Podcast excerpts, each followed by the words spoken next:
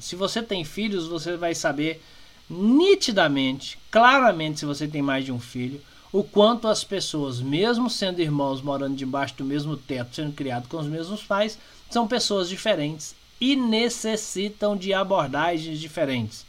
Um você tem que dar mais limite, o outro você tem que impulsionar mais, um você tem que puxar para um lado, o outro você tem que puxar para o outro, um você tem que conversar de um jeito, o outro você tem que conversar do outro. Se é assim em casa, não muda nada nas empresas, continua sendo a mesma coisa, continua sendo do mesmo jeito. Então, enquanto eu quiser tratar as pessoas como se elas fossem iguais, não vai funcionar. Aquela famosa frase, né? É, faça ao outro que você gostaria de fazer, que fizessem com você. Não. Faça ao outro aquilo que o outro gostaria que fizesse com ele.